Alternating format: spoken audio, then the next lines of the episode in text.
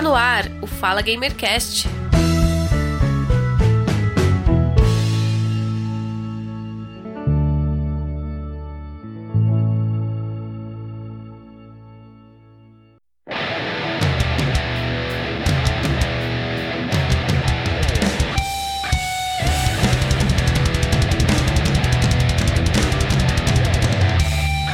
Bom dia, boa tarde, boa noite. Eu sou o Giovanni Rezende e seja bem-vindo ao Fala Gamercast de número 11, Rocksmith, com Rodrigo Fernandes do Esfera Geek.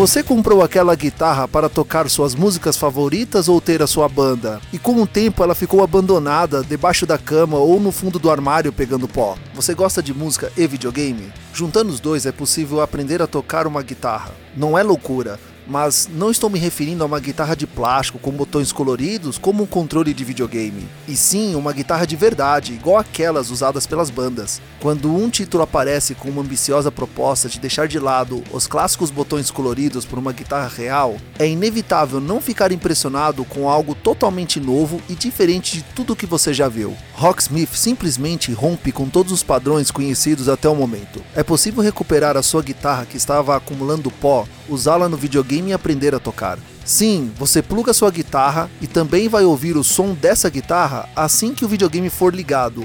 Mas como isso tudo é possível? Hoje vamos conversar com Rodrigo Fernandes do Esfera Geek sobre o jogo lançado pela Ubisoft em 2011 e entender mais como o jogo funciona e nossas impressões e comentários como jogadores. Vamos lá conversar com ele?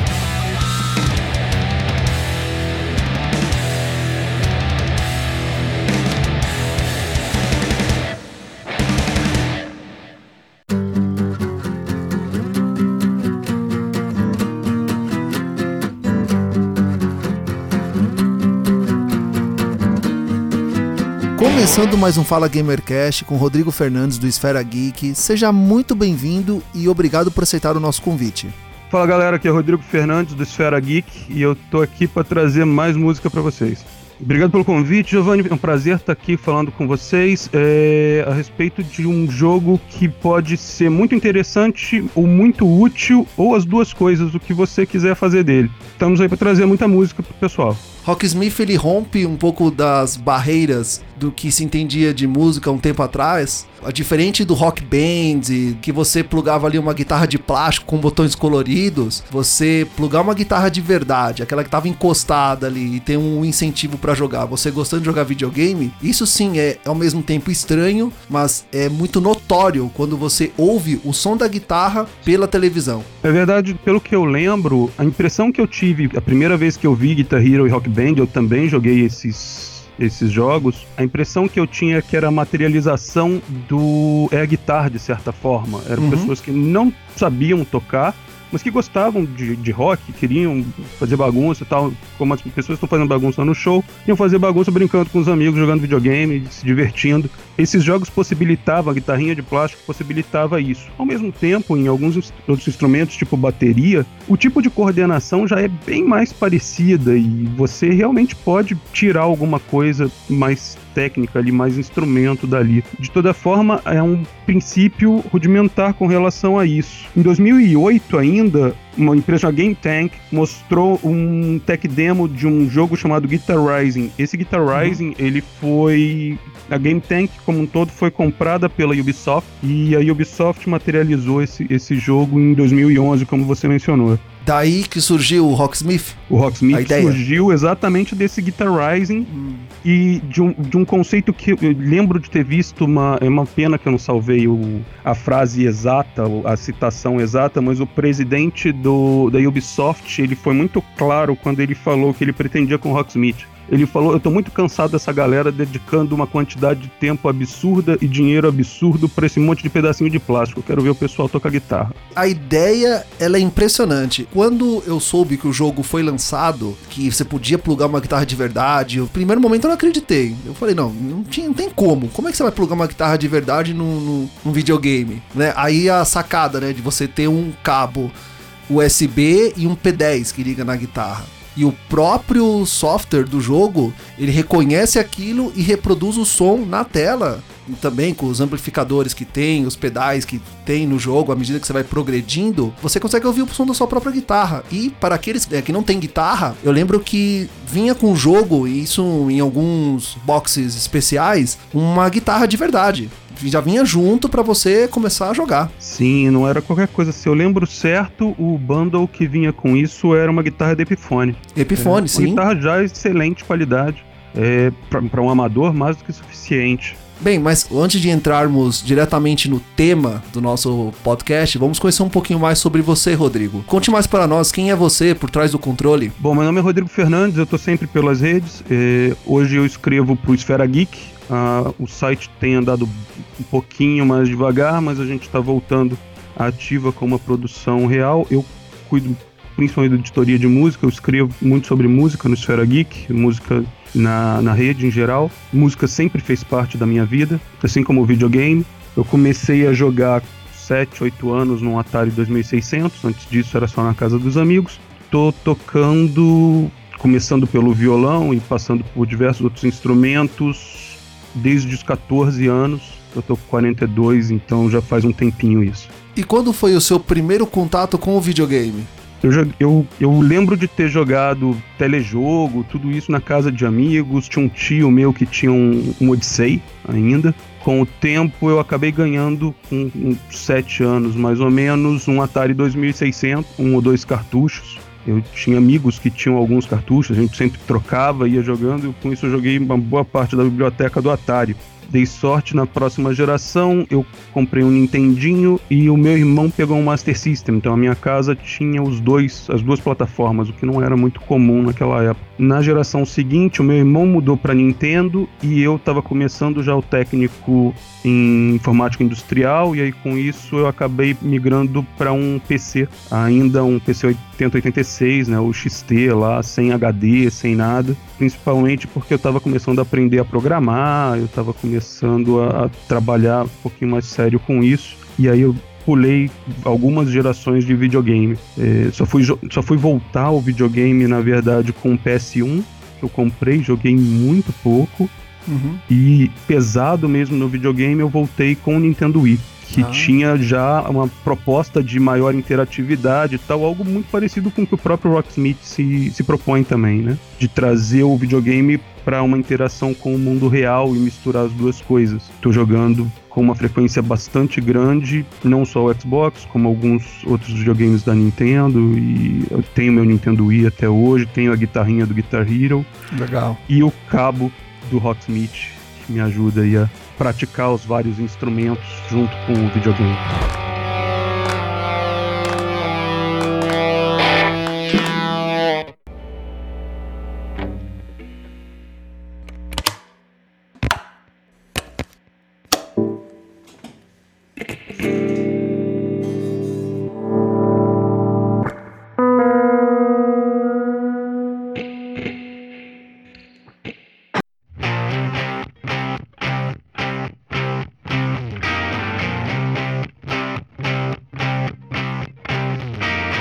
Cabo do Rocksmith também, quando eu. Assim que eu comprei o, a caixa, né? Você pode falar só uhum. o jogo, ele vem uma caixa que dentro dele vem a mídia e junto vem o cabo. Eu fiquei muito impressionado, porque é, primeiro que é um cabo que você não encontra em qualquer lugar. Não é um cabo da Santo Ângelo que você vai ali numa loja de instrumento e compra. É um cabo específico para aquele jogo.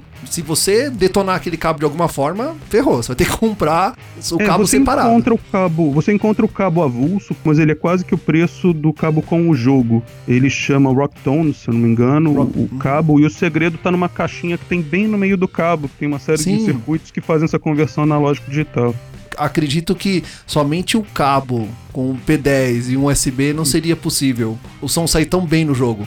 É, na verdade você precisa fazer a conversão de um tipo de dado para o outro de alguma maneira. Aquela caixinha faz a mágica. É, eu estudei essa parte de conversão analógico-digital durante o técnico que eu mencionei, em informática industrial, e tem realmente um circuito microprocessado ali de alguma maneira para fazer esse tipo de conversão, fazer os handshakes necessários e conversar. Tudo isso leva um tempinho, inclusive, é, é um tempo ridiculamente pequeno, mas que gera algumas dificuldades com relação à sincronia. Inclusive, tem alguns ajustes que ele vai dando macetes para faz, fazer o ajuste. Você pode melhorar a velocidade usando um cabo ótico da televisão para o videogame e fazer a transmissão do dado digital via ótica de um para o outro melhora essa questão do lag e faz uhum. com que o jogo pinta um pouco mais real. O primeiro Rocksmith foi lançado em 2011 para as plataformas PS3 e Xbox 360 lembro que a minha primeira impressão do jogo foi de surpresa e ao mesmo tempo fiquei muito empolgado para progredir no jogo, né? Ali,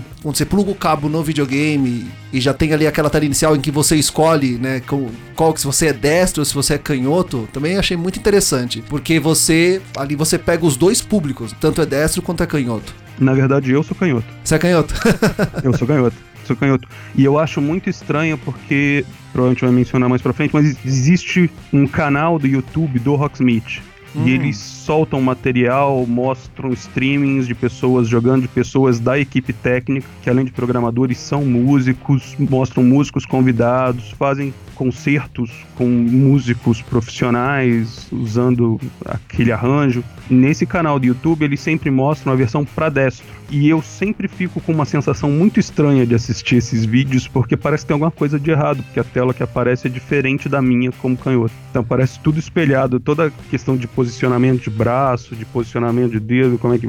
Tudo aquilo aparece espelhado. Então quando eu tô assistindo o vídeo, me incomoda um pouco. É muito raro eu ficar assistindo por muito tempo os vídeos do, do YouTube que o Rocksmith publica, porque vai me gerando um certo incômodo. É, acredito que a maior dificuldade para quem quer aprender a tocar é o problema dele ser canhoto, porque as posições são diferentes, a pessoa que também vai ensinar, ela tem que ensinar também voltado para o canhoto. Ah, mais ou menos, mais, ou, mais menos. ou, menos. Acontece muito assim, na, na época que eu comecei, a gente está falando aí final da década de 80, comecinho de 90, você não tinha disponibilidade de instrumentos que você tem hoje. Então o violão é uhum. fácil, o violão você pega e inverte. Se o violão for elétrico já não funciona mais essa lógica, porque você tem a questão dos equalizadores, do volume, tudo que vai ficar contra o seu corpo, vai ficar no vai ficar encostando na sua perna e vai mexer sozinho. Os instrumentos em si não existiam, então era normal você pegar um baixo, uma guitarra de destro e inverter na marra também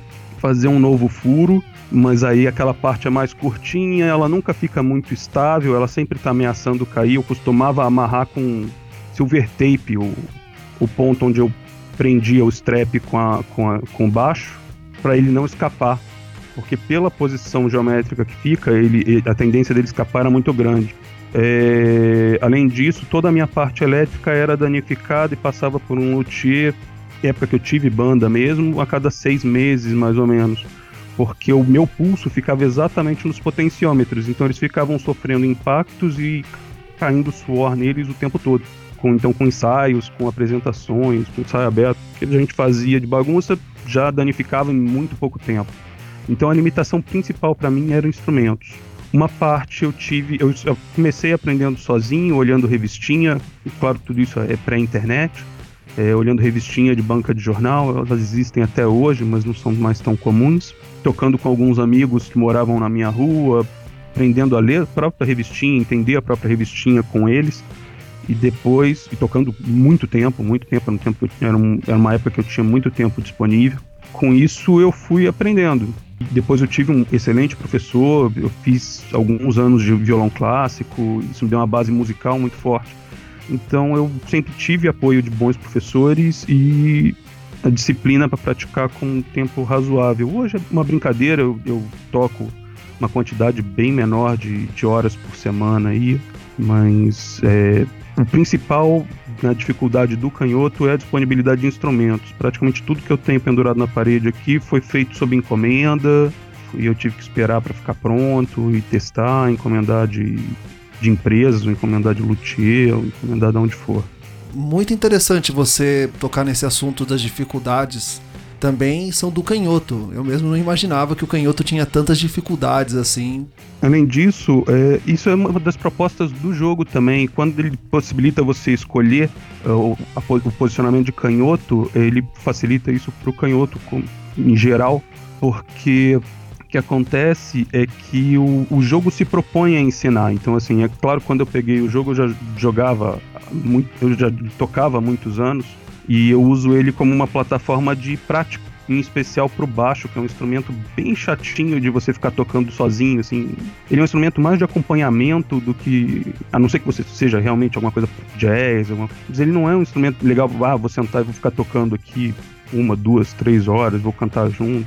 Não é muito o foco do instrumento. Ele é pouco completo com relação a isso. Então a, a minha ideia quando eu peguei o Rocksmith e comecei a, a jogar foi justamente ter uma plataforma de prática pro baixo para o violão e para guitarra eu não sentia necessidade. O baixo ele foi uma, uma modificação, foi uma DLC que foi disponibilizada um pouquinho depois. Quando ele saiu em 2012, que, em 2011 que você mencionou, uhum. ele não tinha baixo. Ele saiu, a, a ele gerou linhas de baixo para todas aquelas músicas em 2012 e um pouquinho depois disso saiu a versão para o PC e as três versões continuam disponíveis até hoje. É, o baixo para mim foi a principal, a principal motivação para me juntar ao jogo e começar a me divertir. Apesar disso, eu toco bastante a parte de guitarra base também. Guitarra solo é uma coisa que eu não gosto de fazer nem na vida real. E hoje eu, não, eu, eu, praticamente não jogo na guitarra solo. Jogo, eu joguei um pouco para ver como é que era, mas não é, não é meu estilo de guitarra. Funcionou o jogo para mim no primeiro momento foi um amigo que não sabia tocar guitarra e que não tinha guitarra. Ele apareceu justamente pedindo para que eu ajudasse ele a comprar uma guitarra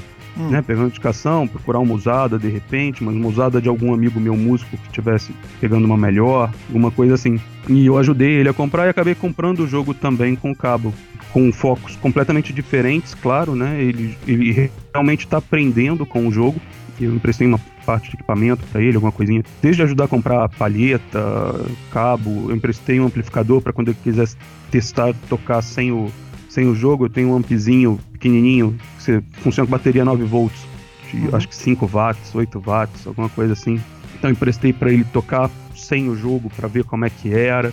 E ao mesmo tempo eu ganhei a oportunidade de praticar principalmente o baixo com o jogo para isso não é impossível você tocar um instrumento. Hoje, quem tem acesso à internet, quem tem acesso ao YouTube, pode dizer que é impossível aprender a tocar violão, guitarra, qualquer outro tipo de instrumento, porque existe uma gama infinita de canais que se dedicam a ensinar a tocar um instrumento.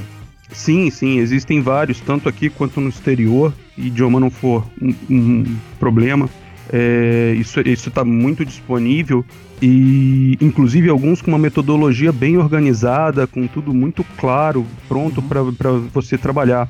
O ukulele, por exemplo, foi um instrumento que eu vi 100% sozinho e vários desses canais me ensinaram várias diquinhas, vários truques que eu não teria acesso porque eu não costumo tocar com ninguém o instrumento e eu não, não fiz uma aula formal, não fiz nada disso. Então, sim, esses canais estão disponíveis, existem alguns gratuitos muito bons, existem alguns, algumas metodologias pagas muito boas também, com, com metodologia, com acompanhamento, com plantão de dúvidas via Skype, com plantão de dúvidas via live no YouTube. É, tudo isso tá, tá por aí e são ferramentas que se juntam ao Rocksmith no, na intenção de ensinar instrumentos. Né? Lembrando que o Rocksmith está limitado a, a aos dois estilos de guitarra, guitarra base e solo, e ao baixo. Recentemente teve uma modificação, 2014, não, 2016, saiu uma versão remaster também que ele juntou a questão dos instrumentos acústicos. Então você pode usar um, se você não tiver o cabo, você pode usar um microfone USB a partir de 2016, microfonar o, o instrumento e us jogar usando esse microfone. A sensibilidade, pelo que eu andei estudando, não é muito boa. Mas é uma opção. Eu imagino que não seja. Imagino que via cabo a captação das informações, as informações que é repassadas da guitarra para o console, acredito são mais precisas do que via microfone, via captação de, de áudio. Sim, foi uma coisa que inclusive me impressionou muito. Quando eu peguei para jogar, eu comecei já pelo Rocksmith 2014, né, que foi a versão é, mais moderna que saiu. Eles gostam, eles não gostam de chamar de Rocksmith 2, eles escolheram não chamar de Rocksmith 2 propositalmente, justamente não dá a impressão que você tinha que ter jogado o primeiro para jogar é. o segundo. Não, ele é, ele é realmente uma evolução de toda a plataforma e ele é um outro jogo muitas características adicionais, com uma sensibilidade maior e tudo mais. E aí no Rocksmith 2014 eu fiquei muito impressionado com a sensibilidade que ele tinha de o que eu estava tocando, como eu estava tocando, o feeling que eu estava tocando. É, ele pegava tudo isso com uma precisão muito grande e transformava aquele resultado que eu sabia ser musical, porque eu toco há muito tempo, como informação de jogo e fazia aquilo funcionar no jogo. É, isso foi uma coisa que eu senti muita diferença quando eu joguei, principalmente com esse meu amigo que está aprendendo a tocar pelo Rocksmith. É, a questão de musicalidade. Se você está aprendendo por ele, em algum momento você precisa começar a se dissociar disso e começar a tocar sem o Rocksmith para pegar essa parte mais musical, mais harmônica, mais improvisação, de tocar mais solto, porque senão fica tudo com uma cara muito certinha, muito ensaiada, muito precisa, uhum. que é o que você precisa para vencer no Rocksmith como um jogo. Sim. Então, por exemplo, eu tenho eu tenho mania, eu, eu conheço bem essa parte musical assim mais técnica de precisão, como eu fiz, eu, como eu falei, eu fiz clássico por um tempo. Mas quando eu tô tocando, não é isso que eu procuro. Então eu toco muito solto. Então era normal ele ver, eu, eu sabia que musicalmente aquilo estava funcionando, eu estava ouvindo e estava vendo, mas não era exatamente o que o jogo estava procurando. Por exemplo, nas batidas em um, em, em um acorde no, na, na guitarra base. Então eu sentia que aquele ritmo estava melhor para mim, mas é claro, aquilo não estava preciso como o jogo. E para uma pessoa que está aprendendo pelo Rocksmith, ele vai achar que o único jeito de fazer aquela batida é o jeito que o Rocksmith está te falando. Então, essa transição de você deixar de ver ele como um jogo e começar a, a, tocar realmente e ter um feeling mais próximo da música e menos da precisão do jogo é uma transição importante que todo mundo que vai aprender no Rocksmith precisa fazer em algum momento. Great job. Okay, now tuning.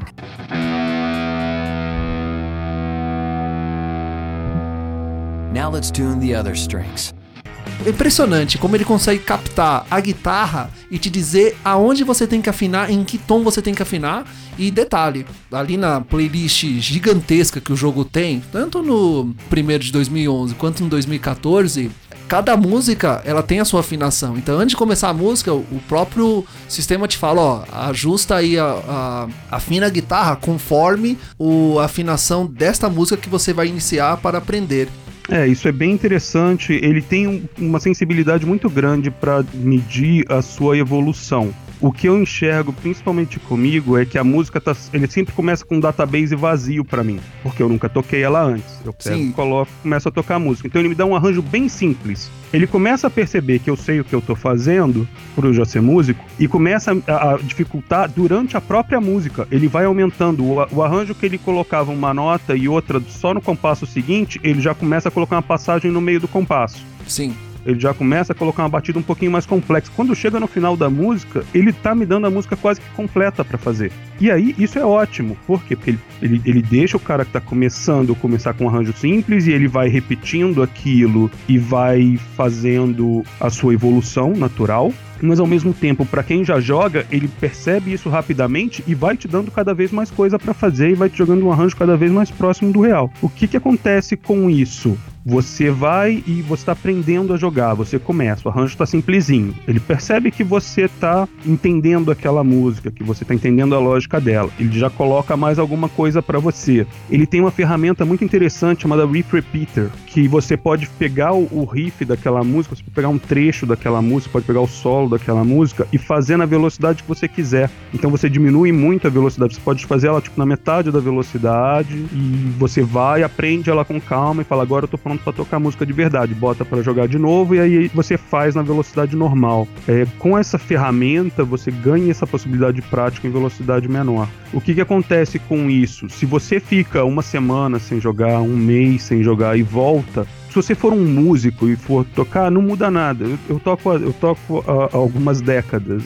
Eu já tô quase 30 anos tocando. Não faz muita diferença eu ficar um mês sem tocar e voltar eu vou voltar tocando mais ou menos a mesma coisa que eu ia tocar. Três minutos de aquecimento e eu ok. Mas se você está aprendendo a tocar e ficar um mês sem tocar, quando você voltar, o seu dedo não vai encontrar a posição muito firme, não vai ser muito ágil. E aí, toda aquela evolução que você conseguiu na música, ele percebe que você perdeu e ele começa a simplificar de volta o arranjo para você e te dá um arranjo mais fácil para te colocar ali. Só que se você não praticar todo dia, três, quatro vezes por semana, quer que seja a disponibilidade que você se propôs a fazer, o que vai acontecer vai ser que você vai estar sempre evoluindo e involuindo. Evoluindo e involuindo. E Sim. isso vai passar a sensação de frustração, de que você não está indo para lugar nenhum, principalmente se estiver sendo usado como uma ferramenta de estudo. Sim, e o jogo ele mostra isso, né? Embora seja essencialmente um jogo, também pode facilmente servir como um estímulo para quem deixou a guitarra encostada, além de oferecer um tutorial detalhado para cada novo passo do jogo. Ainda traz um nível de dificuldade bastante singular. Você já sabe tocar há muito tempo, né? se você já é um, um cara que já né, toca, como você mesmo diz, né? já toca aí há uma década, você já não quer iniciar no nível primário, já quer ir para um nível mais avançado, você pode ali também, o jogo te dá as opções de você ir no nível maior, em que você vai, ah, vai ver ali na tela as notas chegando numa dificuldade uh, que exigem habilidade para que você consiga acompanhar o que está aparecendo na tela. E outro detalhe que a gente não mencionou é que na caixa ele vem ainda uns adesivos que você cola na guitarra, é os adesivos com as letras correspondentes às posições que aparecem na tela, para você também ir se acostumando com o jogo. Dá pra você colar na sua própria guitarra. Sim, é verdade. Na verdade, o que você mencionou dos, tu dos tutoriais, eles trazem os tutoriais para as várias técnicas, inclusive uhum. a própria música, quando você faz e você não executa uma técnica muito claramente, ele, ele sugere que você faça o tutorial de, daquela técnica como um objetivo. Faz esse tutorial e volta aqui que eu vou te dar um bônus de alguma maneira. Então você pode fazer um, um, tutorial de bend, ou de vibrato, ou de qualquer uma das outras técnicas, harmônicos, artificiais, naturais. Você tem uma série de tutoriais que vão te ensinando essas técnicas. Então isso é muito importante para o músico que está aprendendo, para o músico iniciante, para o intermediário. Uma outra coisa que você mencionou, realmente, é, é, você pode fazer esse ajuste. Eu começo realmente com o database vazio e deixo ele me ajustando, mais porque eu tenho dificuldade com a parte do jogo do que com a parte musical. Então eu me sinto mais confortável começando. Mas se você já está acostumado com o jogo e com a música, você pode simplesmente mandar começar no nível mais difícil, começar com o arranjo completo. A simplificação que ele costuma fazer para o mais fácil é que ele vai comendo notas. Então ele coloca menos notas, ele coloca menos notas simultâneas, é, ou ele só te dá acorde. Claro que a guitarra solo é mais complicada do que a guitarra base mas tem a ver principalmente com o arranjo, com quantas notas você vai conseguir colocar ali, quantas passagens, quantas transições. Você mencionou o ajuste de progresso, né? Se você é uma pessoa ali que quer começar com um database vazio, então você começa no vazio e vai progredindo aos poucos. Quando eu comecei a jogar, eu lembro que eu escolhi a música do, do Animals, né? Pra uhum. começar a aprender e tal, e pô, são, no primeiro database vem só uma, umas notas vazias, assim, que é mesmo ali só para você entender é, a, as posições corretas, o modo da música. Passei daquela primeira fase, ele até diz, ó, bom trabalho, você conseguiu passar dessa fase, agora vamos para a próxima. Aí eu vi que dava, para você aumentar o nível de dificuldade da música. Aí pensei, pô, deixa eu só ver como é que é o nível de dificuldade no extremo. Eu não imaginava que a música tinha tantos acordes e que logo, logo eu pensei, pô, eu preciso me dedicar muito mais para entender aonde, que posição vão os meus dedos para que eu consiga tocar, porque é impossível. Sim, a quantidade de transições é muito grande. Mesmo músicas simples, eles colocam um arranjo uhum. para músico mesmo. A, a equipe técnica do jogo, ela é formada por vários músicos que também são programadores e que soltam material constantemente. Você falou da lista enorme de músicas e é verdade. É, o primeiro jogo saiu já com um, algumas dezenas de músicas. Eu descobri que tinha essa diferença por conta disso. Então ele tinha algo como umas 40, 50 músicas Sim. mais ou menos. O de 2014 saiu também com um número parecido. Uhum. É, no 2016, no remaster, eles acrescentaram mais umas seis. Só que qual é o grande truque? Toda semana, terça-feira, mais ou menos na hora do almoço, e aí depende do horário de verão daqui, do horário de verão de lá, depende é ali terça-feira pelo horário do almoço. Sai um pacote toda semana. Às vezes é um pacote temático de um músico ou de uma banda, às vezes é um pacote temático de música clássica, e os de música clássica são divertidíssimos de tocar.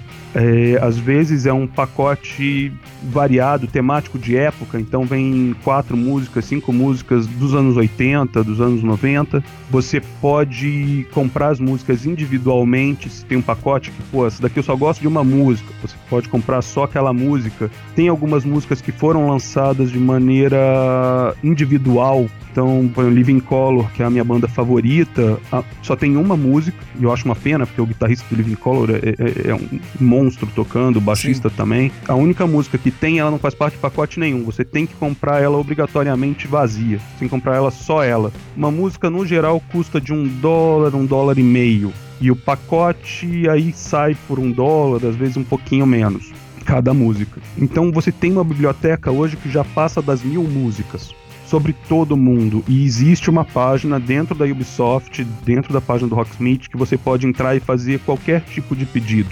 E eles vão fazendo as, as, tabelas deles lá, vão encontrando e vão vendo quem que eles vão contratando, quem que eles vão conseguindo trazer, quem são os mais pedidos. E sugiro que todo mundo que toca, que jogue o, o Rocksmith, entre lá, faça, peça os seus favoritos. É, teve um fenômeno até interessante que mostrou bem a natureza da empresa com relação a esse jogo, assim, é, sei que várias pessoas têm algumas limitações com relação a Ubisoft e tal, mas a equipe desse jogo, ela funciona meio autônoma e, e é formada por músicos.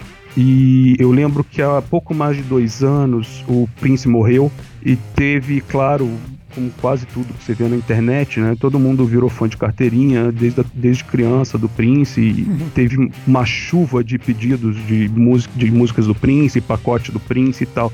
E eles falaram, pessoal, nós estamos tão chocados com a morte dele quanto vocês estão. É um músico que sempre teve nos nossos planos. A gente ama o trabalho do Prince, e o Prince, como guitarrista, é um dos maiores guitarristas da história. Só que nós não vamos fazer isso agora, não é da nossa natureza. Deixar passar um tempo tal, depois a gente vê o que a gente faz. É claro que a nossa intenção é lançar alguma coisa do Prince, mas eu não lançaria agora. Nem que eu tivesse planejado, eu cancelaria e botava outro. Eu não lançaria o Prince agora. E, e isso é uma atitude muito interessante do ponto de vista de postura né? Porque é claro que mercadologicamente, se você fala que vai lançar um negócio do Prince dentro do mês que ele morreu ali, é vender para todo mundo.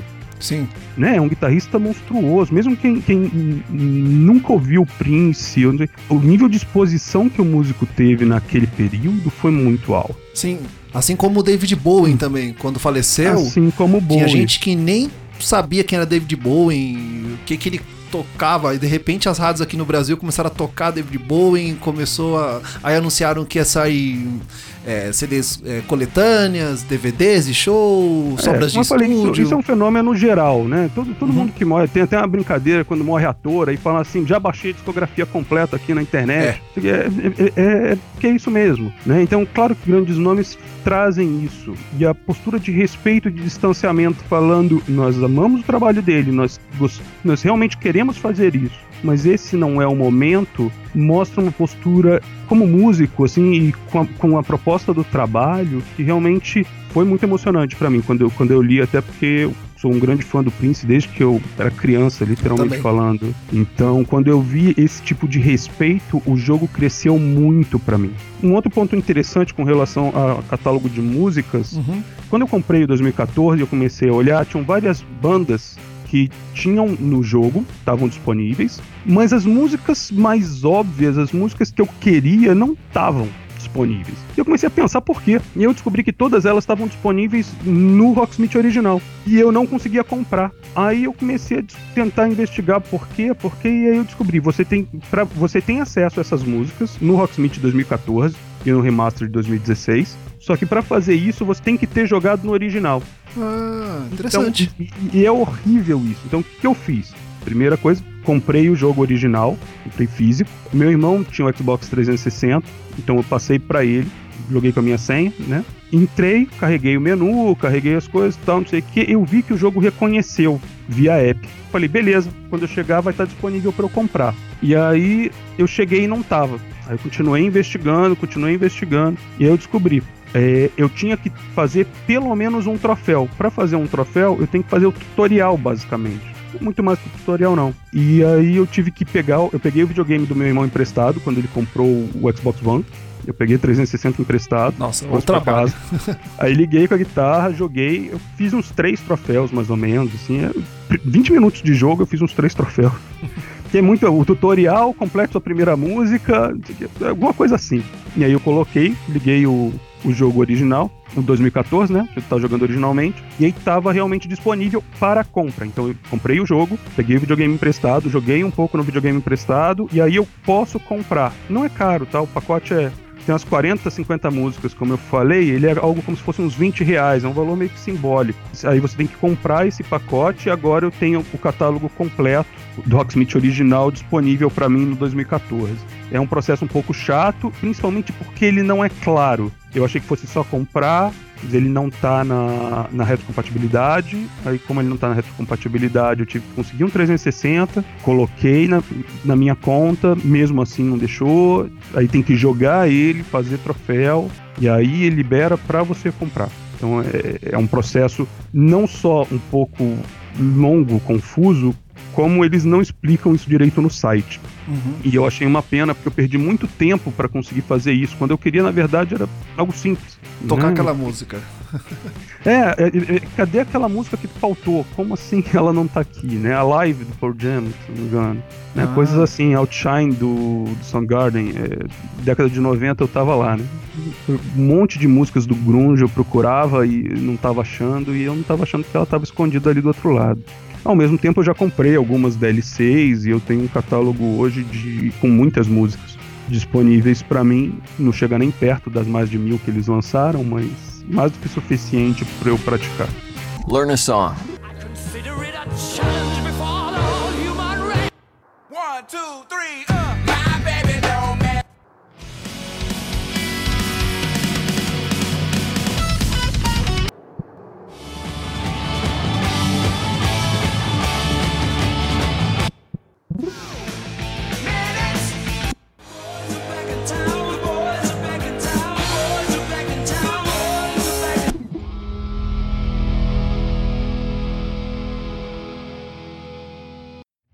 Catálogo de música do jogo é, é, enorme. Me impressiona muito que ali você tem o rock, o classic rock, você tem o punk rock, você tem o rock pop, você tem outros estilos variados também. Como eu falei, você tem música clássica, você tem reggae, você tem qualquer coisa. O que você imaginar tá lá. Né? Música clássica é divertidíssimo. Você toca o Flat Bumblebee, toca...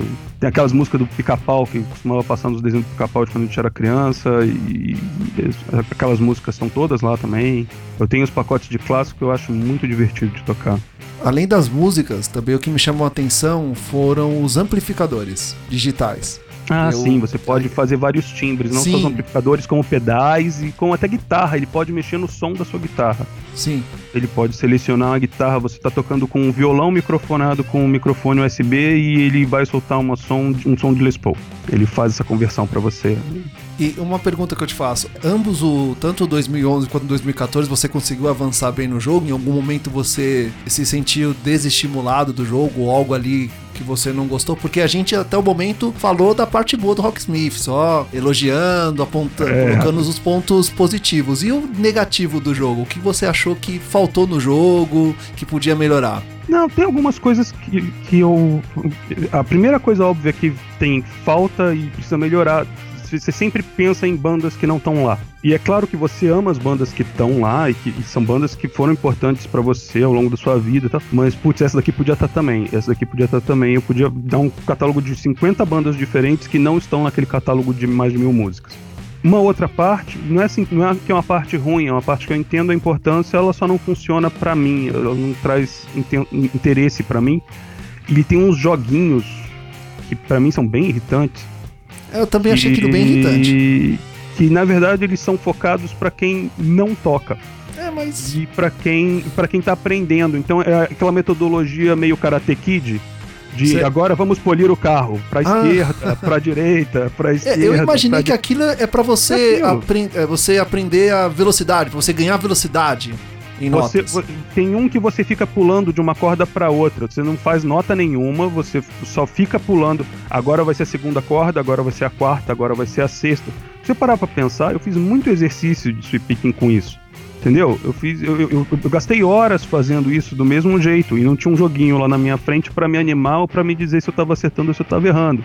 Depois de ter feito tanto isso, eu não vejo mais interesse em fazer isso. Então é claro que aquela parte não é para mim tem uma parte de, de ritmo, tem, tem essa parte de pular corda, tem uma parte de nota mesmo, de bate, bate nessa, nessa, sem se preocupar com tanto com ritmo, sem se preocupar com a música. É, é, sexta corda, terceira casa, agora sétima casa, quarta corda, agora. E você vai pulando de um lugar para o outro. Você pode demorar mais, você pode demorar menos, porque você não está pensando no ritmo, você não está pensando na música. Você está pensando em posicionar o seu dedo. E esse é um exercício interessantíssimo. Na verdade, o primeiro tem que ser feito. Né? A maior dificuldade do iniciante é posicionar o seu dedo no lugar certo, fazer o dedo ir para onde você quer que ele vá. A pestana, né? Também. A pestana, a pestana, apesar de que eu não lembro dele ter um exercício de pestana. E é claro que pestana é uma dificuldade para todo iniciante, mas é questão de ganhar musculatura. Quanto mais você tocar, mais você aguenta. Tem alguma coisa de técnica também, tem posições que você consegue fazer menos esforço para segurar. Mas isso não tem jeito, é um professor ou um amigo com mais experiência. Eu, eu aprendi muito com os meus amigos, mesmo antes de ir para aula.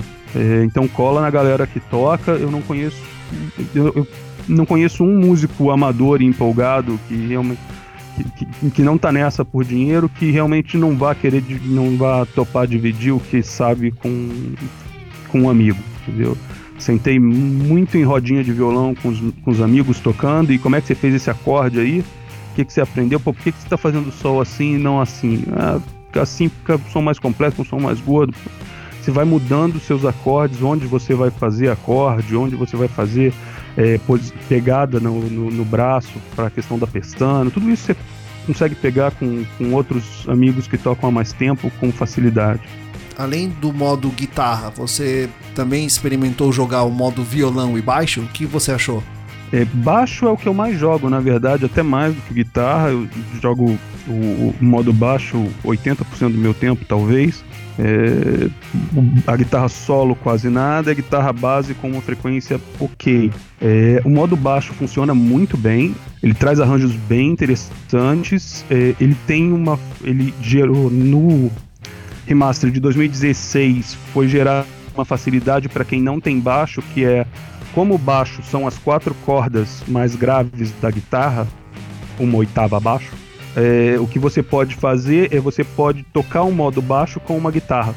E, então você pode utilizar como uma ferramenta para aprender esse tipo de arranjo, para se acostumar com a linguagem e ver se interessa investir num baixo. Né? Se você tem uma guitarra e está curioso sobre o baixo, é um modo de você se acostumar com a linguagem, se acostumar com, com os arranjos e ver se interessa. Né? É, funciona muito bem vários baixistas que eu conheço, na verdade, vieram do, da guitarra e assim, a banda tá faltando tá faltando um baixo. Ah, então tá bom, então compra um baixo ali vai. Porque é a mesma coisa. Não, não é a mesma coisa. A linguagem é diferente, o tipo de arranjo é diferente, o tipo de construção que você faz é diferente. Tudo isso pode ser percebido usando a guitarra como uma ferramenta. Claro que você tem que lembrar que a corda tem o dobro do diâmetro, é pesado, o baixo como instrumento é mais pesado, então é mais cansativo, né? É, é normal você ver é muito raro você ver baixista minguadinho, mirradinho, pequenininho, magrinho, não sei o que, os baixistas tudo meio, meio gordo, com braço, com, com ombro mais largo, mais, mais forte, mais parrudo. E é porque, em parte, é porque o instrumento exige isso mesmo. Você sofre muito fisicamente ao tocar baixo muito uhum. mais do que a guitarra. Uhum. O violão eu não testei, na verdade, eu andei dando uma estudada, eu vi algumas pessoas que testaram que falaram que a, que a resposta não é tão boa. Eu imagino que realmente não seja, mas eu não tive first-hand experience com isso. O que eu lembro de ter visto também, assim, um outro modo importante, além daqueles joguinhos que eu mencionei, e além dos modos músicas que a gente vem discutindo principalmente desde o começo, ele tem um modo meio que estúdio, então você pode gravar a sua guitarra, depois você grava um baixo, você programa uma, uma bateria eletrônica, ele, ele aceita microfone para cantar, você pode gravar vocal, você pode cantar enquanto você toca, ele reconhece tudo isso, joga na amplificação, ele só não é, nivela aquilo, ele só não, não pontua aquilo. Né? Ele não tem um modo voz ainda, o que é uma pena, porque com o tipo de dedicação musical que eles têm, com o tipo de preocupação musical que eles têm, eu acho que um modo voz seria alguma coisa fantástica. É, a própria Ubisoft lançou um jogo recentemente, chama recentemente uns dois anos, um dois anos, chama Just Sing, mas ele tá mais para uma brincadeira como Just Dance do que para algo sério como Rocksmith. Ainda assim é um exercício interessante, né? Eu, eu hoje faço aula de canto eu vejo como um exercício muito interessante. Eu tenho um microfone USB, você pode usar também o celular como microfone, então você coloca na mesma rede Wi-Fi e o, o, microfone pode ser o celular, a câmera do celular inclusive é utilizada, ele grava tipo uns videoclipes enquanto você canta. É, ver um, um, um, take, ver, uma, ver um posicionamento mais sério com relação a esse approach da análise de voz num Rocksmith seria algo sensacional que o Just Sing não entrega. Você acha que o Rocksmith ele, ele é um estimulador ou não? Ou ele, na verdade, você vai pela empolgação, joga e depois você desestimula, põe num canto, vende, põe a guitarra no armário? Vamos lá. É, é muito comum você encontrar crianças que o pai quer que aprendam um instrumento. Aí vai, compra um certo. violão, que é um instrumento mais acessível, mas direto bota na aula. Uma parte vai sair tocando e vai continuar tocando o resto da vida, uma parte vai ficar inventando o que fazer durante a aula para enrolar o professor e vai sair na primeira oportunidade porque o pai vai ficar irritado porque eu tô pagando e você não tá aprendendo nada. O Rocksmith é a mesma coisa, ele é, em teoria, nesse caso, professor. Você vai ter gente que vai pegar aquilo, vai abraçar aquilo e vai sair jogando. Você tem pessoas que vai pegar aquilo, vai sair jogando e vai transformar o jogo em música e vai, vai fazer aquela passagem que eu mencionei antes da parte mais mecânica jogo para uma parte mais harmônica musical. E você tem pessoas que já tocam e vão usar aquilo como, como um, uma ferramenta de prática. Mas ele não, ele, ele não é mais nem menos incentivador do que um professor. Ele só é uma possibilidade diferente.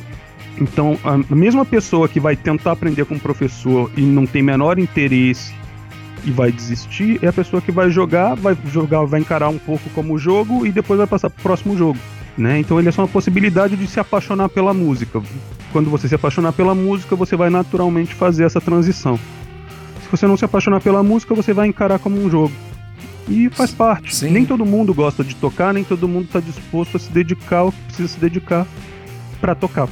No momento que eu comprei o jogo, eu imaginei isso mesmo que você está dizendo, que é um, não é um jogo para aquele para aquele jogador que está acostumado a jogar no joystick, ele joga aventura, FPS, tiro, corrida. É, é, é mais para aquele jogador que além de ser jogador de videogame, ele também gosta de música, ele tem amor pela música e quer algo diferente e quer ter aquele pontapé inicial para começar a tocar alguma coisa.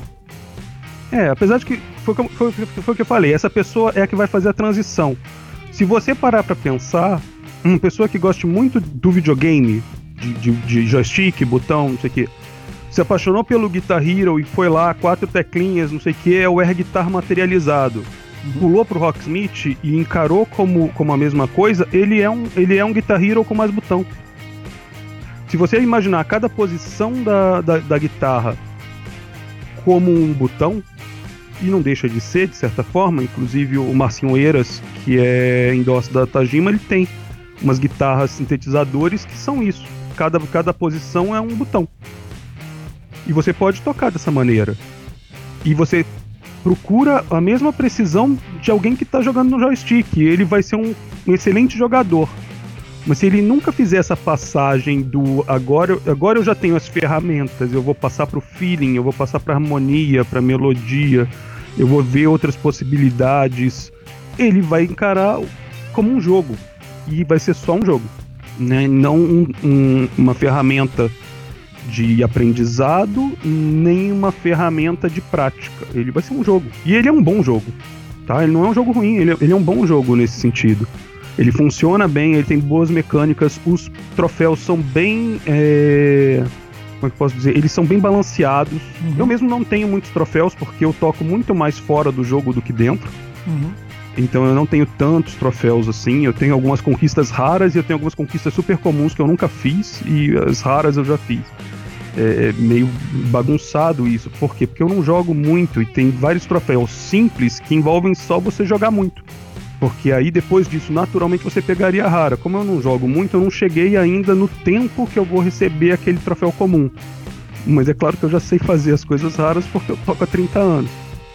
Então esse tipo de, de balanço do troféu deixa claro para mim que se você é uma pessoa com, com alguma noção de música, mas assim, nunca se dedicou de verdade, eh, eu tenho uma guitarra aqui, vamos ver, ele me parece bem balanceado, tanto para entregar um bom jogo, quanto para entregar uma boa ferramenta. E você pode escolher qualquer uma das duas, tem espaço para todo mundo. Ele não é um jogo competitivo, muito pelo contrário, ele fomenta que você faça gravações, que você troque, troque figurinha com outras pessoas, é, no modo jam lá. É, eu só não costumo usar, eu uso mais para prática mesmo. Mas ele tem modos que facilitam essa colaboração.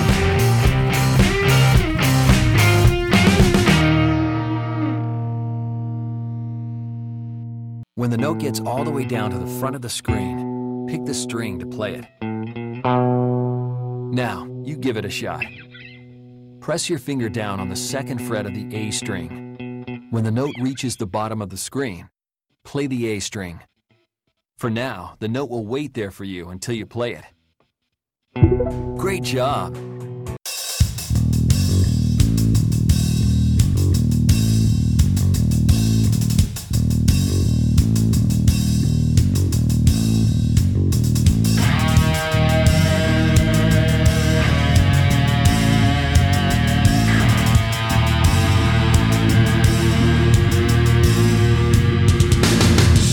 Tanto o Rocksmith 2011 quanto o 2014, ele vem com uma proposta de aprendizado. Então, na sua opinião, é possível aprender a tocar com Rocksmith? É possível aprender a tocar, é possível se dedicando a aprender a tocar bem, inclusive, e para mim o grande segredo em se você vai aprender a tocar ou se você vai ser só um bom jogador ou vai lançar ou vai simplesmente abandonar ele ali no canto, é quando você decide fazer essa transição. É você chegar a um, como a gente falou, tem que ir pro Rocksmith todo dia, quatro vezes por semana, senão você começa a perder aquela agilidade. Pode ser, mas se você puder trocar um, dois dias desse da semana por vamos tocar fora do jogo, vamos ver o que eu aprendi até aqui, vamos pegar músicas simples e vamos tentar tirar e tocar ele de maneira mais solta, isso vai te trazer uma musicalidade que depois vai te alimentar no jogo para fazer um jogo mais divertido e mais leve e mais completo do que se você simplesmente estivesse aprendendo pelo jogo. Então eu acho que o jogo complementa, mas ele não pode ser a sua única plataforma. Ele tem que ser, ele tem que complementar e ser complementado por isso. Eu me divirto mais jogando porque eu sei tocar e eu, eu hoje toco melhor o baixo do que se eu não estivesse praticando nele, porque eu simplesmente tenho uma ferramenta que eu não acho maçante, que eu não acho chata de estudar baixo. É, eu conheci muitos amigos que compraram o jogo, jogaram, acabaram desistindo, deixaram de lado. Só que eu sempre comentava que, cara, é, você não pode usar ela como a sua única ferramenta para aprender a tocar. Você tem que também buscar outras outras fontes de pesquisa, outros tutoriais, outras formas de aprender, não só o jogo. Sim, sim, sim. Tem que e principalmente tocar fora do jogo. Pega, seu, pega a sua guitarra, pega o seu violão. Guitarra solta som sem amplificador também. Guitarra, se você pegar e só bater nas cordas, ele vai sair um som que você vai ouvir. Vai ouvir claramente. Então é tranquilo, é bom que não incomoda os vizinhos. Duas horas da manhã, vira e mexe, eu pego a guitarra, saio tocando aqui, não incomodo ninguém, não acordo criança, eu fico tocando a guitarra. Se eu tocar o violão, eu vou acordar alguém. Mas se eu tocar a guitarra, não. Então, duas horas da manhã, eu tô aqui estudando com a guitarra, ou eu tô com fone, ou eu tô às vezes só batendo na corda e tá saindo. Então é, é pegar e tocar solto, sem o videogame te dizer onde apertar, sem o videogame te dizer quando apertar. Ver o que você consegue produzir. Mais música sempre, não existe errado, existe esquisito. E aí você vai ajustando e vai fazendo um som cada vez mais próprio né? Inclusive com alguns lances esquisitos que são seus. Então, assim, você, eu tenho hoje ferramentas que eu toco que dão a minha cara de tocar, lugares específicos onde eu faço acorde, que eu não posso fazer naquele lugar quando eu estou jogando. Que ele vai dar uma diferença no timbre e ele vai dizer que eu fiz errado, mas não, eu estou fazendo a mesma nota, eu estou fazendo em outro lugar. Tudo isso você só vai ganhar jogando fora do jogo. Rodrigo, o que mais podemos esperar do Rocksmith? Então, eu espero que eles entrem. Bom, continuem soltando música toda semana. Finalmente lancem a, as músicas do Prince, um pacote grande de música do Prince, ia ser fantástico. É, já passaram dois anos, sinal de respeito já foi, vambora. Tá na hora da gente pegar umas músicas boas aí. O catálogo todo tá voltando para Warner, os CDs vão sair em versões originais, em versões é, com músicas a mais. Vai ter um disco é, novo para sair agora em setembro, voz e piano. E falando em voz e piano, uma coisa que eu sempre espero do, do Rocksmith é a questão de novos instrumentos. Incluíram o baixo, incluíram o violão agora através do microfone USB. Vamos fazer aquele modo funcionar do, do, do microfone que já capta, começar a tratar essa voz e começar a transformar a voz em jogo. Vamos fazer um modo ukulele se for o caso. Vamos, sei lá, um modo bateria. É, os vizinhos não iam gostar, mas. Rolava bem. É, o que eu espero é mais instrumento, é de ser uma ferramenta mais completa. Né? É, o, que ele, o que ele se propõe a fazer, hoje ele faz muito bem. Ele é uma ferramenta bem completa na questão tanto de ensino, de didática, quanto de prática dos três instrumentos que ele se propõe a, a fazer, quatro se você contar o violão acústico. Né? E é isso que eu quero ver no Rocksmith cada vez mais. Mais músicas, catálogo mais completo, mais instrumentos, com a mesma dedicação, com o mesmo cuidado que eles tiveram nos instrumentos iniciais. Então é isso aí. Vamos à dica.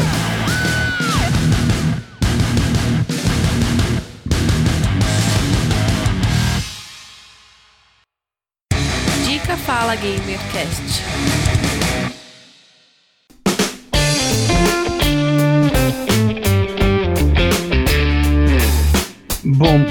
Obrigado antes de tudo, Giovanni, pelo convite. Foi um prazer falar. Eu, eu, eu amo música, eu toco vários instrumentos há muito tempo, o tempo todo, e foi excelente compartilhar isso e discutir o, o assunto. Com relação a dicas, eu resolvi pegar alguma coisa mais temática, até porque a gente está falando muito sobre música, e separei duas menções aqui importantes. Tem um podcast gringo de um músico de estúdio de Nashville chamado Jim Liu. E o podcast chama Back from the Gig.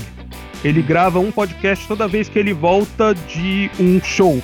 Legal. E ele faz show com todo mundo. Como ele é um músico de estúdio, ele é um músico contratado, então ele faz show com banda pequena, com músico grande, ele faz show fora, viagem, se ferra na viagem, ele faz show na cidade dele, ele sei lá, às vezes ele faz gravação em estúdio com o pessoal que vai para Nashville. Tem muita gente de country que fala: "Vou gravar no coração do country". Vai para Nashville, ele é um músico contratado em algumas dessas gravações, de vários músicos, inclusive músicos grandes.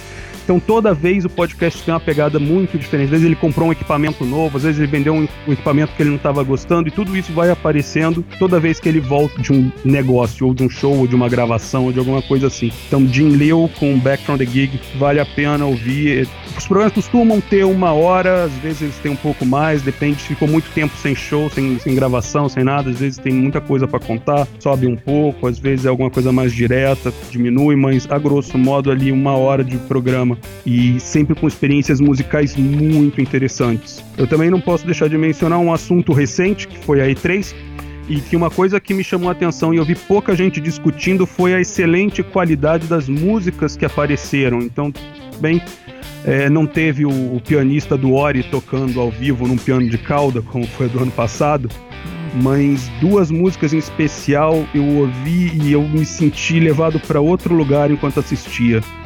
A primeira delas é Death with Dignity, do Sufjan Stevens, é um meio country do Captain Spirit, que é aquele, aquele prólogo de graça pro Life is Strange. Então falam que é uma, duas horas de jogatina muito boa e a trilha, essa música toca quase que o tempo todo enquanto está jogando. É uma música muito bonita. E a outra veio de um cantor que eu conheço e gosto bastante, é uma música que nunca tinha me chamado a atenção. E quando eu vi aquilo rolando no jogo, eu olhei e falei, puta, eu conheço isso. Que é a música do John Denver, Take Me Home Country Roads, que aparece no trailer do Fallout 76. E é uma música sensacional. Teve também o carinha tocando banjo lá no, no PlayStation 4, né? Do, do Last of Us. É, tiveram excelentes músicas sendo tocadas. Da flautinha eu não curti tanto, mas tiveram muitas músicas sendo apresentadas. A música é sempre uma parte importante dos jogos. te ajuda a levar até lá. Na E3 ela teve um destaque muito grande, em especial nesses dois momentos para mim. A minha dica da semana, é, falando em Rocksmith, né, tema do nosso programa, vou falar sobre um canal, The Riff Hyper. E para quem está ouvindo esse podcast e quer voltar a tocar Rocksmith, para quem nunca ouviu falar do Rocksmith e tem, tem curiosidade em saber como o jogo é, mecânica, modo de tocar, assista os vídeos desse canal. Ele não parou, tem vídeos aí de duas semanas atrás. Tudo bem, o jogo é de 2014, mas ele ainda continua postando vídeos tocando as músicas do jogo. É, toda semana vai... sai música, né? Como, como eu mencionei, e se eu não me engano, ele lança um pouco depois, uma, duas semanas depois, ele lança as músicas do pacote da semana. Sim, lança uma DLC, ele já toca ele já aqui pega, já lança. Em uma, no... duas semanas ele vai e mostra a DLC tocada muito rico o canal dele, recomendo, vai estar tanto uh, a minha dica quanto a dica do Rodrigo vai estar na descrição desse podcast e eu recomendo como dica da semana o canal Riff Hyper. É excelente para você que quer conhecer Rocksmith e não tem noção nenhuma do que, que seja. E agora vamos para o que você está jogando.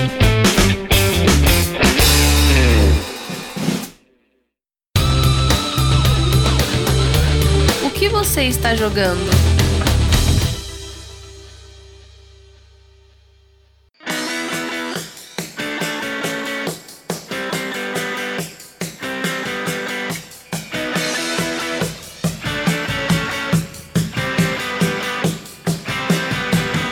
Aí, Rodrigo, o que você está jogando atualmente? Giovanni, num momento mega pink cérebro, nós estamos fazendo aquilo que fazemos todas as noites. Estamos jogando Destiny 2 loucamente. A Band acabou de anunciar quais são os triunfos desse ano. Tem alguma coisinha que eu ainda não tinha feito, alguns colecionáveis que eu não tinha juntado. Eu estou trabalhando para fechar nisso. 31 de julho eles soltam os triunfos que ainda não foram anunciados e eles têm um mês para fechar vai ser um evento específico para fechar esses triunfos, chamado Solstício dos Heróis. A ideia é concluir tudo que tiver que concluir, já foi anunciado até lá, e depois, durante o solstício, ver o que dá para fazer também. Vamos salvar o universo toda noite, Destiny 2. Só procurar por mim, Hack Invasion, eu tô sempre lá no Xbox. Eu estou jogando atualmente, além de muitos jogos, né? Quando eu tenho tempo de jogar, mas um que eu voltei a jogar é o Grid 2. É um jogo de corrida. É um jogo que me chamou muita atenção porque eu joguei muito no PC. Fui até o final do jogo, consegui finalizar. E agora tô tendo oportunidade de jogar ele no Xbox na retrocompatibilidade. É um jogo totalmente arcade. Ali você tem marcas e carros e desafios a cumprir. A jogabilidade dele é bem diferente de você jogar em um Forza Horizon ou em um Forza Motorsport. Porém, ele é um jogo bem divertido. Você vai alcançando os níveis, você forma a sua equipe, você compra o carro e adesiva o carro, vai ganhando patrocinadores e, e, você tem os desafios dos patrocinadores. Você vai ali juntando dinheiro, você vai subindo no seu no, no ranking até você chegar ali na corrida final, quando você libera todos os carros do jogo. E o modo online dele também é muito bom. Você compete com outras pessoas e em diferentes pistas, em diferentes ambientes. Tem, tem pista no Japão, tem pista americana, em diferentes lugares e com níveis de dificuldades também bem distintos. É um jogo arcade bem divertido de jogar. Eu tô jogando, recomendo aí para quem quiser. Boa. Eu não costumo jogar jogo de corrida não, mas quando eu jogo, eu jogo arcade. Eu vou dar uma olhada nisso daí. Ele chegou a aparecer em alguma, em alguma Game Codes? Não, o nome não me é estranho. Não, então, ele, ele é um jogo no... da Codemasters, né, que é a mesma produtora do Fórmula ah, 1, tá. que é a mesma produtora do Dirt, que é a mesma produtora do, se não me engano, do Rally, Rally 4. Ela é uma produtora muito focada em jogos de corrida. Uhum. Tá? Uh, sim, você vai encontrar muitas informações sobre esse jogo você jogando. Jogar aí na, no, no YouTube, jogar, dar um Google aí, você vai conseguir ver gameplays, uh, pessoas jogando. Para quem, pra quem não gosta muito de simulação, para quem uh, gosta só do mesmo do arcade, só de acelerar e frear e, e fazer curva, é. É, se você é um cara que não tem saco para jogar, por exemplo, deixa eu ver aqui o jogo, fugiu a mente é o é Project Cars, que ele é um jogo Project totalmente Cars. simulação. Joga Grid que você vai gostar. É um jogo totalmente arcade, é só acelerar, frear, virar e é bem divertido, Tá dos desafios. E agora? E agora vamos a. Vamos ao jabá pessoal.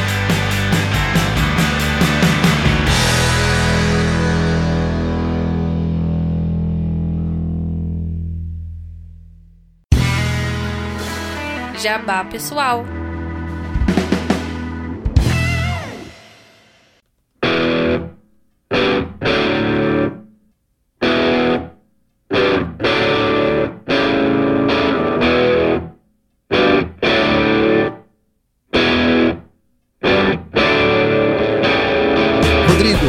Os ouvintes podem te encontrar, suas redes sociais, como saber mais de você, se você vai estar em algum evento, o microfone é seu.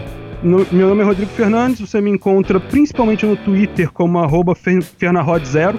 Eu escrevo pro Esfera Geek, geralmente mais sobre música. Acho que eu até escrevi um post sobre o Rocksmith em algum lugar no passado. Pode ser, pode ser, vou dar uma olhada lá. Eu tenho um blog pessoal onde eu escrevo para ninguém ler chamado Mil e Um Versos de uma Música Instrumental. Você pode encontrar todo o meu material espalhado pela internet, em todo canto. Mas o Esfera Geek tem um material mais recente e Mil e Um Versos tem um compilado geral que tá para sair com tudo que tá publicado em todo canto. Eu já escrevi pro Leitor Cabuloso sobre literatura, já, já gravei o Pocket Especular, já gravei Pocket Especular, já gravei participações em diversos podcasts é, sobre os mais variados assuntos aí, literatura, música, aviação, a gente falou sobre tudo um pouquinho na internet. Internet é isso, é todo mundo dá dicas sobre qualquer coisa e sobre um monte de coisa que não entende. Então, tô aqui para falar um pouquinho do Rocksmith. Foi um prazer estar aqui para falar um pouquinho sobre o Rocksmith, é, que junta duas coisas que eu gosto muito e espero aprender um dia, que é tocar e videogame. E tamo aí, tamo aí qualquer um, só procurar lá no Fernarod Zero no Twitter e de conversa, troca ideia, passa dica, passa, passa bizu. Teve dúvida em algum procedimento, tipo aquele lá do de conseguir a biblioteca do primeiro, não conseguiu, manda lá que a gente ajuda. Tamo aí pra isso. Beleza? Por Você, hoje você é um cara, isso. você é um cara bem modesto, né? Diz que toca uma década e, e diz que ainda tá aprendendo. Ah, Deve década tocar bem não, pra caramba. três. Toda vez que eu tô aprendendo a tocar mais ou menos direitinho, eu pulo pra outro instrumento. Então hoje eu tenho. Eu tenho violão pop, eu tenho um violão mais voltado pro clássico, tenho 12 cordas, um baixo fretless, um baixo não, a guitarra, dois ukulele, um carrom e alguma coisinha de gaita. Quando eu tô aprendendo a tocar direito, eu pulo pro próximo instrumento que eu vou tocar mal. É mais divertido assim. Não precisa esforçar muito.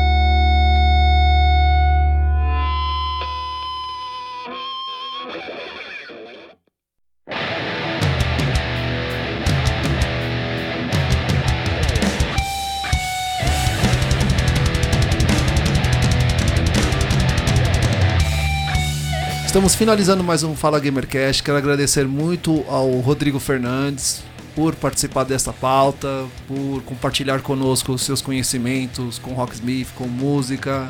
Foi tudo muito legal, eu gostei muito. Muito obrigado. Eu que agradeço e a gente vai se falando. Qualquer hora que precisar, só gritar que estamos aí. E confirmando, é isso mesmo. Eu, eu escrevi pro Esfera Geek. Sonhos Ah, é? de rock. Ah, então. Todo, todo esse. Todos os Sonhos de links. rock, das- games e guitarras. Como? Desculpe, repete? Sonhos de rock, games e guitarras. Esse é o título. Esse é o título. Tô te mandando o link aqui. Legal. Manda o link pra mim. Cara, o pior é que eu não lembrava desse negócio. Não é sacanagem. Eu não lembrava de ter escrito esse post. Rodrigo, eu falei. É, foi, eu escrevi. Rodrigo, você é um cara que tá aí na esfera podcastal já há um bom tempo, então você deve ter artigos e postagens espalhadas pela Ah, rede. sim. Eu escrevi coluna pro, pro Leitor Cabuloso por dois anos, três Uhum. anos. Podcast já tem uns dois, três anos também, que eu, com um, com o outro eu vou gravando. Então tem material sobre tudo espalhado pra todo canto.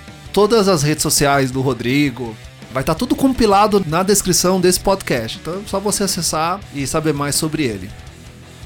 Assine o feed do Fala Gamercast e acompanhe automaticamente o lançamento de cada episódio através de qualquer smartphone, tablet, computador ou qualquer agregador de podcast. Você também pode ouvir o Fala Gamercast em nossas redes sociais, no YouTube, seguindo o podcast no Facebook, Twitter e Instagram. Em nossas redes sociais, deixe o seu comentário, crítica e sugestão. Os endereços estarão na descrição desse podcast. Você quer falar comigo? Quer mandar uma mensagem para o Fala Gamercast? Envie um e-mail para falagamercast.gmail.com ou lá no Twitter. Procura por Fala Gamercast que eu estarei sempre por lá postando as novidades do Fala Gamercast e os próximos episódios também. Assim encerramos o Fala Gamercast com a colaboração do Estúdio Sonante Produções, Camila Gianfrati, produção e pauta, eu, Giovanni Rezende, na direção e apresentação.